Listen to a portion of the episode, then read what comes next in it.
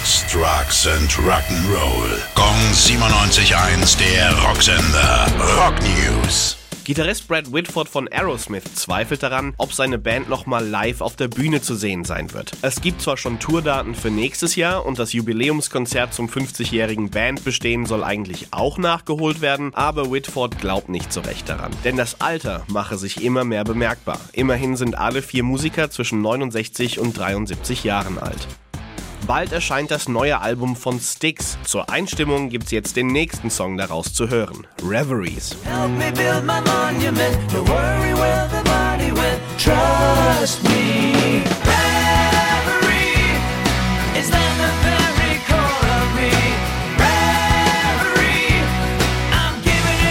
Crash of the Crown wird das bereits 17. Studioalbum der Prog Rocker und steht ab nächsten Freitag in den Läden.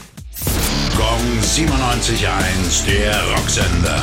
Rock News. Sex, Drugs and Rock'n'Roll.